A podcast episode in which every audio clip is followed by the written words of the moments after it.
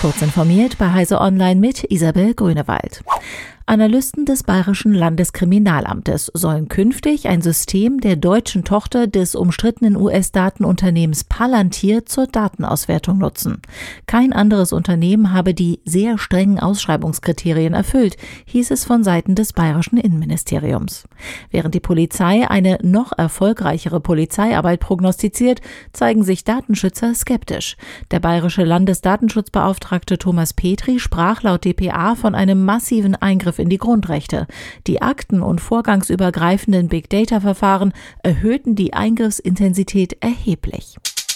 Das Bundesamt für Strahlenschutz hat analysiert, welche Gefahren für und durch Atomkraftwerke ausgehen, die in der Ukraine stehen. Die entscheidende Frage sei, ob sie angesichts der Kampfhandlungen sicher sind, sagte BFS-Leiter für Notfallschutz Florian Gehring. Die Auswirkungen für Deutschland wären laut BFS-Analyse gering. In 17 Prozent der Wetterlagen würden überhaupt radioaktive Stoffe nach Westen getragen. Gefährdet seien aber vielmehr die Menschen vor Ort. Gehring warnte davor, eigenständig Jodtabletten einzunehmen. Eine Selbstmedikation berge erhebliche gesundheitliche Risiken und habe ohne konkreten Anlass keinen Nutzen. Im Bundesrat gibt es erneut eine Initiative, um die Strafbarkeit der unbefugten Benutzung informationstechnischer Systeme doch noch durchzusetzen. Das von einer schwarz-grünen Koalition regierte Bundesland Hessen hat einen entsprechenden Gesetzentwurf zum Kampf gegen digitalen Hausfriedensbruch auf die Agenda des Plenums der Länderkammer gesetzt. Wer unerlaubt etwa auf fremde Computer, Smartphones, Webcams oder Navigationssysteme zugreift und dabei erwischt wird, müsste demnach mit Freiheitsentzug von bis zu zehn Jahren rechnen. Mithilfe des Atacama Large Millimeter Submillimeter Array in Chile haben Forscherinnen des Observatoriums Leiden in den Niederlanden das bislang größte Molekül in einer protoplanetaren Scheibe um einen Stern entdeckt.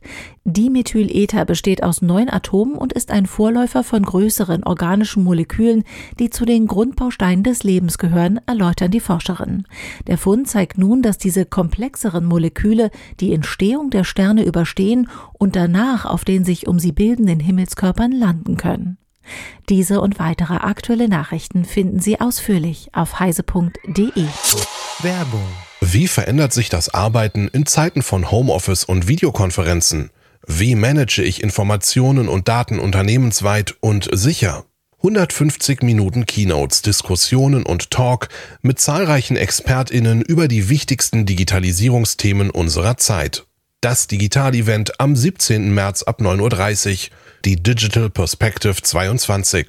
Mehr Informationen und Anmeldung unter digital-perspective.de.